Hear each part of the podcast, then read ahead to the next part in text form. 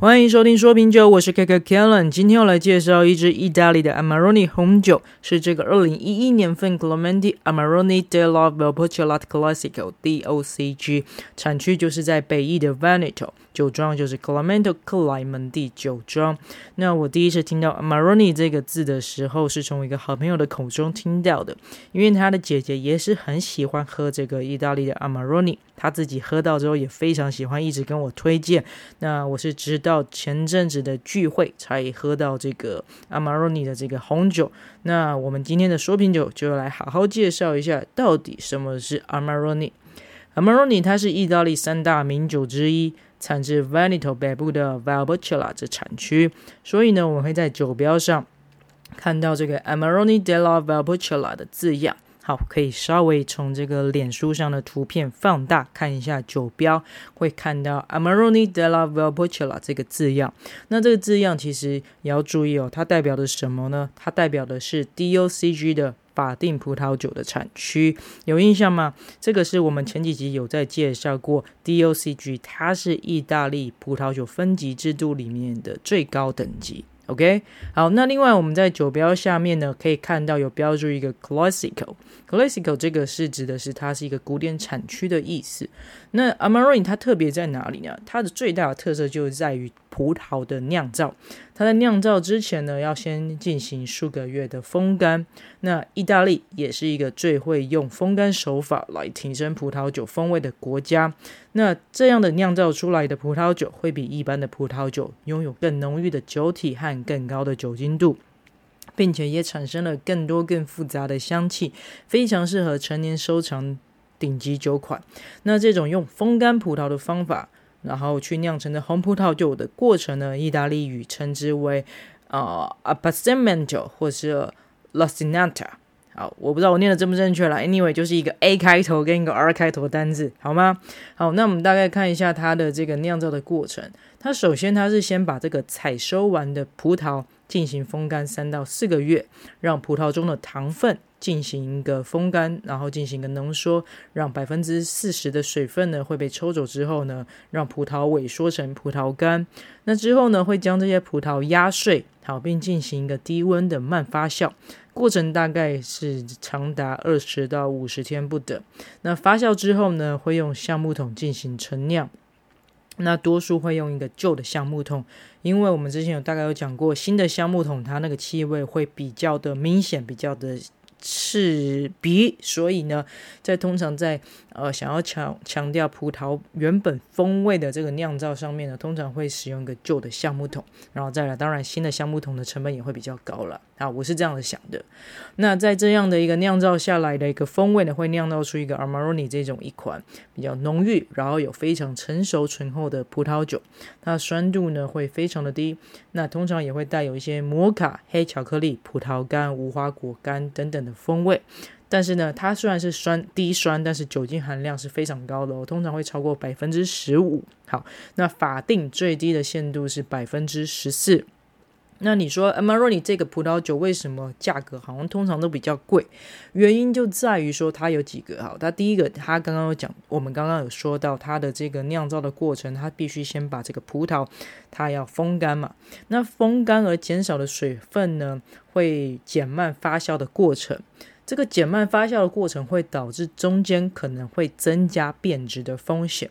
那再来呢？因为它要风干嘛，重点是风干，所以当它采收的时候，如果遇到了比较潮湿阴雨的气候的时候呢，可能会导致葡萄在没有收割前之前就变烂掉。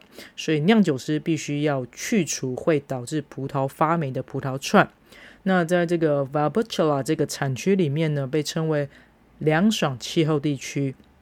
葡萄中的糖分生成速度比较慢，那他们要尽可能的成熟，葡萄串之间要分开来促使空气流通，以及收到更多的光照，然后让这个葡萄成熟。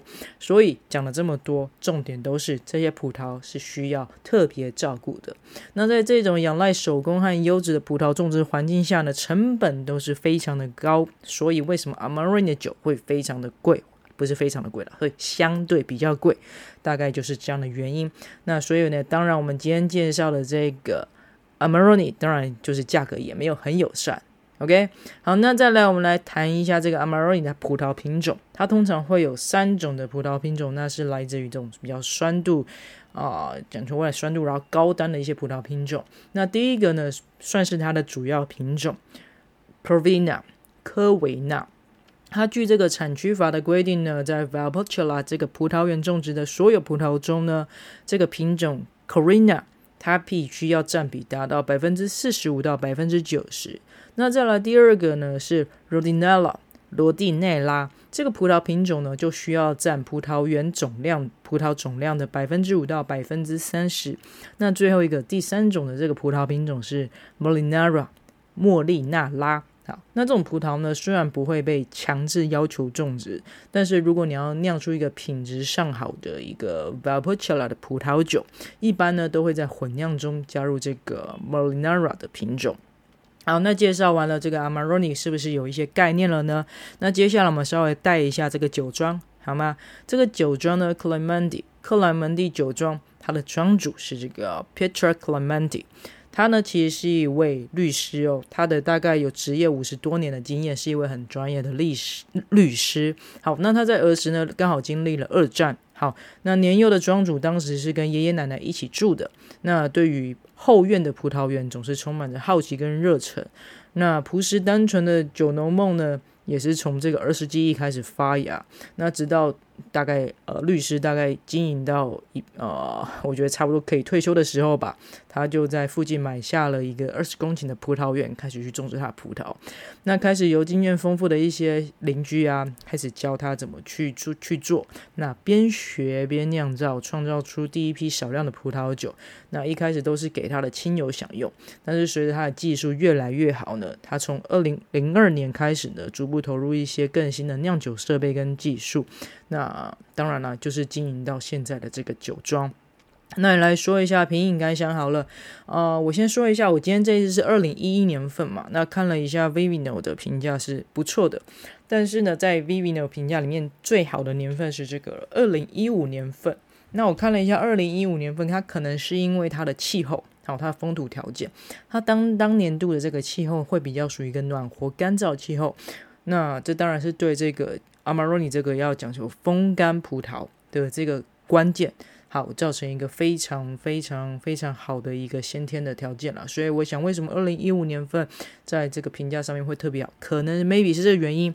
但是我今天喝的这个二零一一年也不逊色，好吗？那来分享一下品饮感想。这一支它没有醒酒。那没有醒酒，我们就即开即饮。在色泽上面会呈现一个沉淀的深红色。那我稍微醒酒晃动一下酒杯呢，可以闻到一些些的快木香气，跟一些比较成熟的莓果香气。那饮用的感觉上来讲呢，是单宁算是柔和的，然后酸度适中，整体的酒体是饱满浓郁。那我觉得是非常不错的。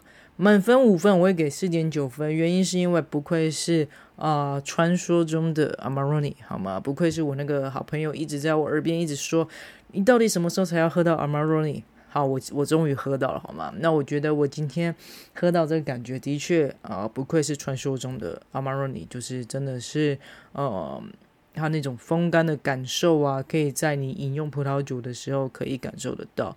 那我相信这一款是不愧。不论是在单饮或者是在搭配餐点上面，都是一个还不错的选择，尤其是在搭配牛排，那个在边喝酒的时候，脑中都可以想象一下。